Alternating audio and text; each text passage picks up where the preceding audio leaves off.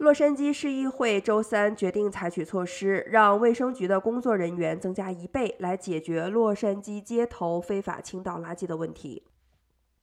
据卫生局称，卫生局目前有九个两人的小组，每天部署处理非法倾倒垃圾的工作。新的措施包括。通过雇佣六十一个职位，并在团队中增加一些新的员工，来清除废除物品，保持城市人行横道和公共区域的清洁。该计划将需要分配四百四十六万美元用于工资的支出，